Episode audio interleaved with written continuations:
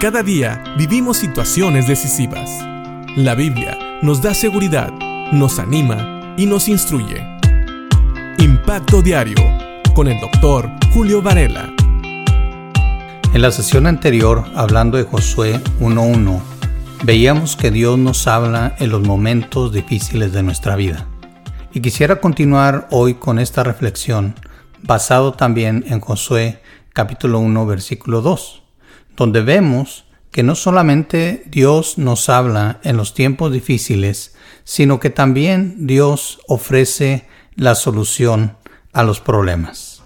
En la sesión anterior vimos cómo el pueblo de Israel había quedado sin un líder. En ese tiempo de desesperanza, en ese tiempo donde había una incertidumbre increíble, porque un pueblo de más de dos millones estaba a la deriva, sin líder y sin poder llegar a su destino, Dios le habló a Josué. Y en el versículo 2 de ese mismo capítulo, le dice Dios a Josué, mi siervo Moisés ha muerto.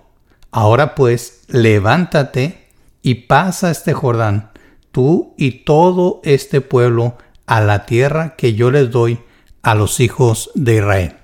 Si te fijas, Dios no solamente le habló a Josué, sino que le dio una solución. Ahora, quiero que pongas atención, porque si notaste, Josué era parte de la solución al problema.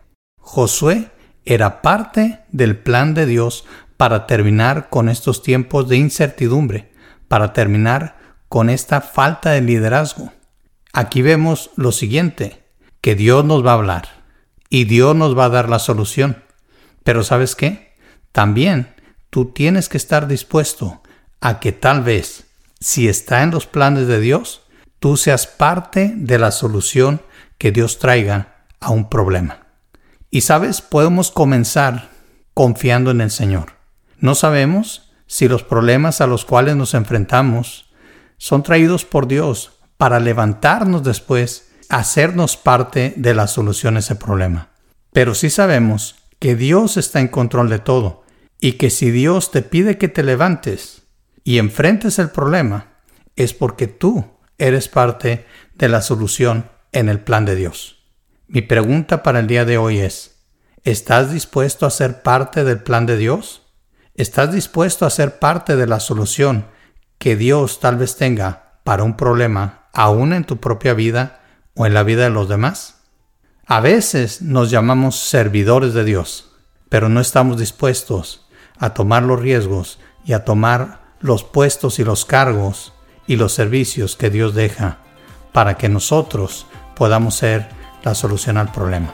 Así que piensa el día de hoy, si Dios te habla, ¿estarás dispuesto a hacer su voluntad? Que Dios te bendiga.